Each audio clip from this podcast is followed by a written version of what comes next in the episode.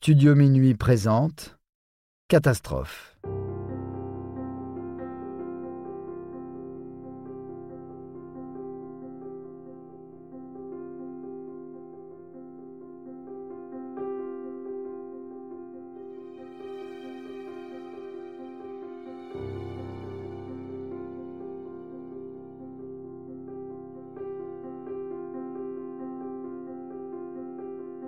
American Airlines, vol 587. La tragédie du Queens.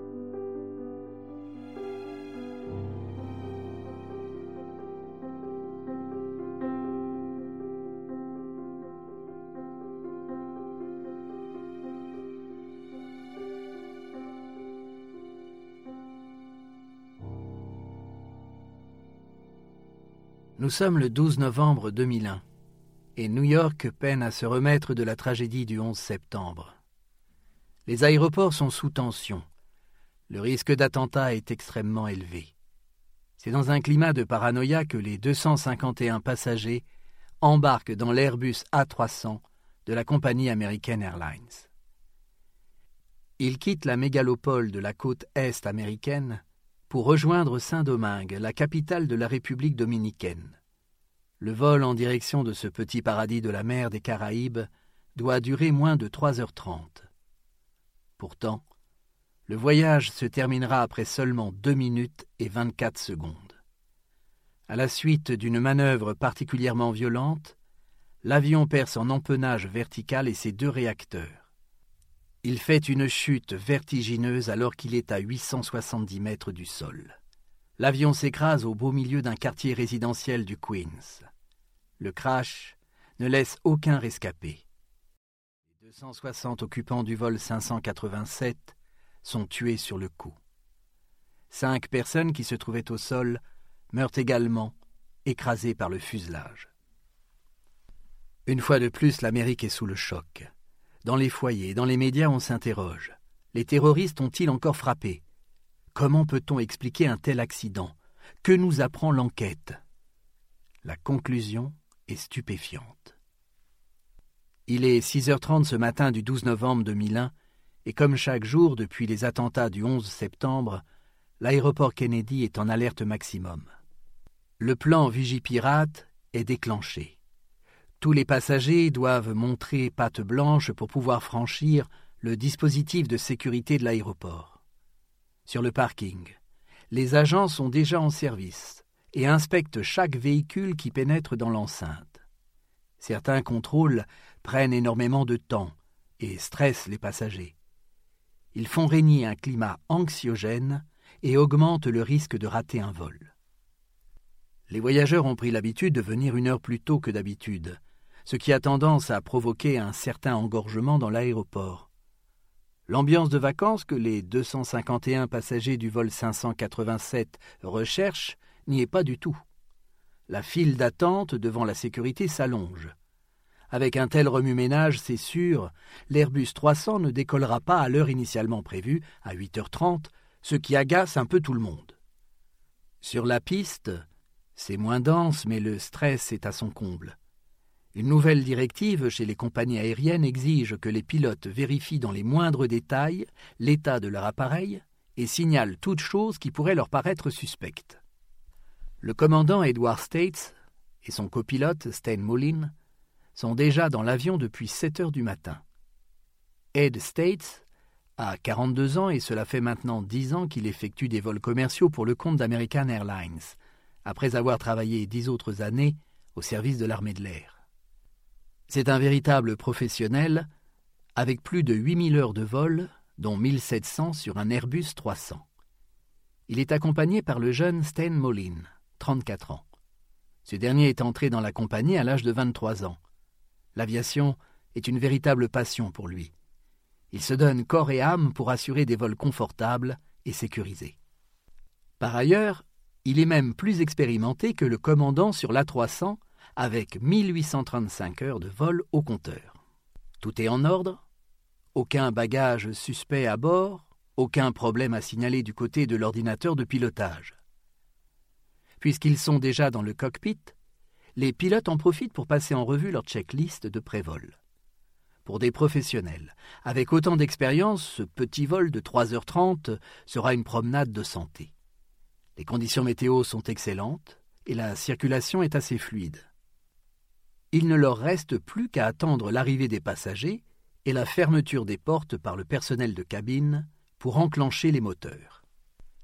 Il est 8h45 et l'avion aurait dû décoller depuis un quart d'heure.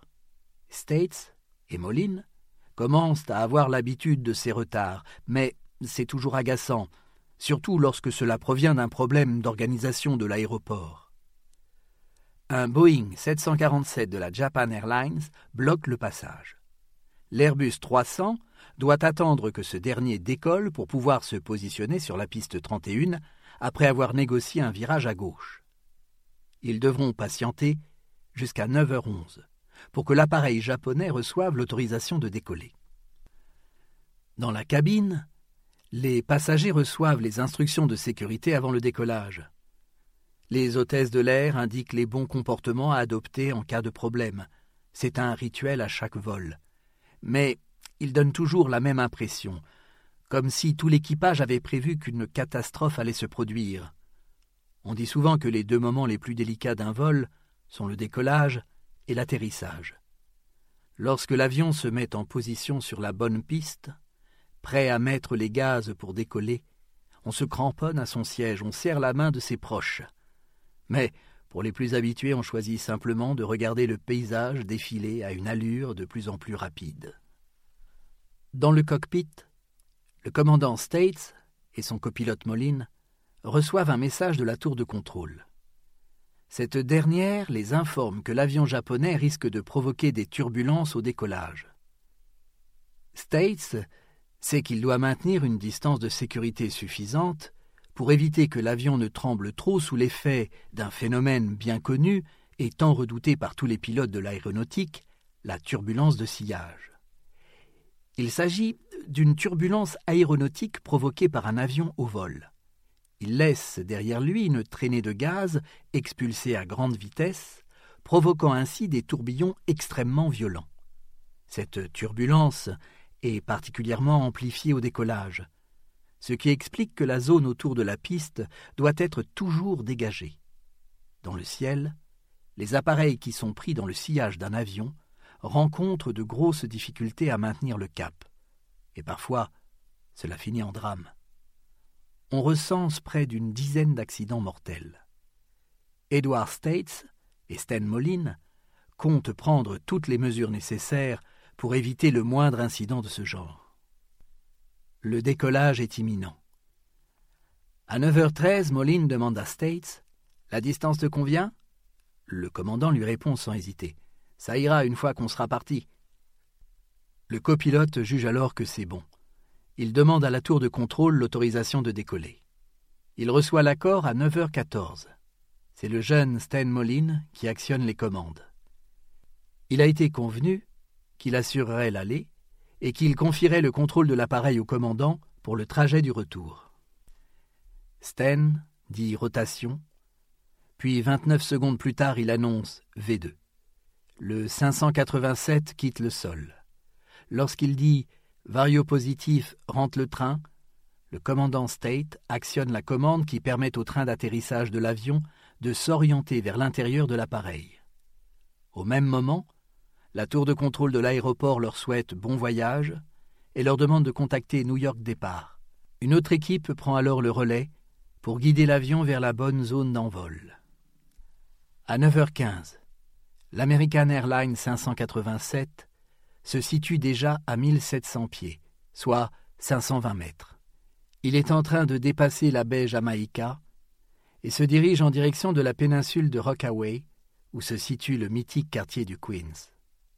C'est une zone extrêmement fréquentée, où résident pas moins de 2 millions d'habitants, issus de 130 nationalités.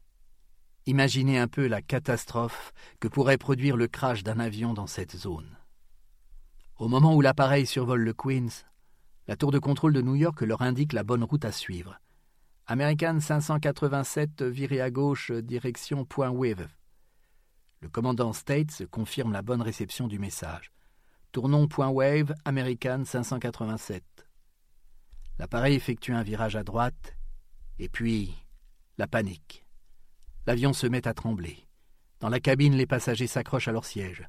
Même les plus aguerris sont surpris par la situation. Dans le cockpit, les pilotes ne réagissent pas plus que ça. Pour eux, tout est normal. Le gros porteur de la Japan Airlines se situe à quelques centaines de mètres devant eux. Les turbulences proviennent de ces réacteurs.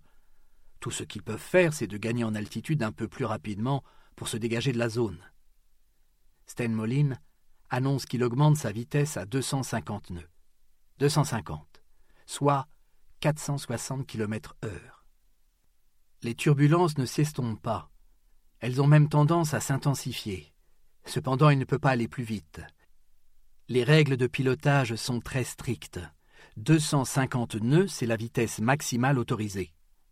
Quelques secondes plus tard, presque tous les passagers de la cabine décollent de leur siège. Les turbulences sont d'une violence rare. Les pilotes peinent à garder leur calme. Jamais encore. Ils n'ont ressenti de telles secousses avec des turbulences de sillage, même lors de leur phase d'entraînement en simulateur de vol. Sten Moline décide d'actionner la gouverne à l'aide du palonnier. Il s'agit d'une double pédale qui s'actionne du pied gauche pour virer à droite et du pied droit pour virer à gauche. La gouverne est une pièce située à l'arrière de l'avion qui tient le rôle de stabilisateur. Il facilite également la manœuvre des pilotes lorsqu'ils doivent effectuer des virages ou des rotations. Il est 9h14 et les turbulences donnent du fil à retordre au copilote. Il écrase la pédale droite, puis gauche, puis encore droite, et enfin gauche. Rien n'y fait. L'appareil menace de se retourner. Le commandant States demande plus de puissance. Stein Moline se bat contre les commandes. Ça va? Ouais. Cramponne-toi, cramponne-toi. Il est 9h15 et 50 secondes. Et une énorme explosion vient de retentir. L'équipage est trop occupé à se battre avec les commandes pour chercher à connaître l'origine de ce bruit. Une bombe, peut-être. La cabine des passagers semble intacte, mais s'y déroule un chaos indescriptible. C'est quoi ce bazar? Je suis bloqué. Sors de cette zone. Ce sont les derniers échanges entre le commandant de bord et son copilote. À 9h16, l'avion part en vrille et se dirige vers le sol à une vitesse vertigineuse. Onze secondes plus tard, l'avion s'écrase sur quatre maisons à l'intersection de Newport Avenue, en plein cœur du Queens. Il avait décollé à peine deux minutes et vingt-quatre secondes auparavant. En un rien de temps, ce paisible quartier résidentiel est devenu le théâtre de la pire tragédie de l'aviation post-11 septembre. Un pilote en service à ce moment-là est un témoin direct de l'accident. Il avertit les aiguilleurs du ciel. Regardez au sud, un avion s'est écrasé. Vous pouvez répéter Un avion s'est écrasé au sud de l'aéroport. Un avion s'est écrasé Il y a une boule de feu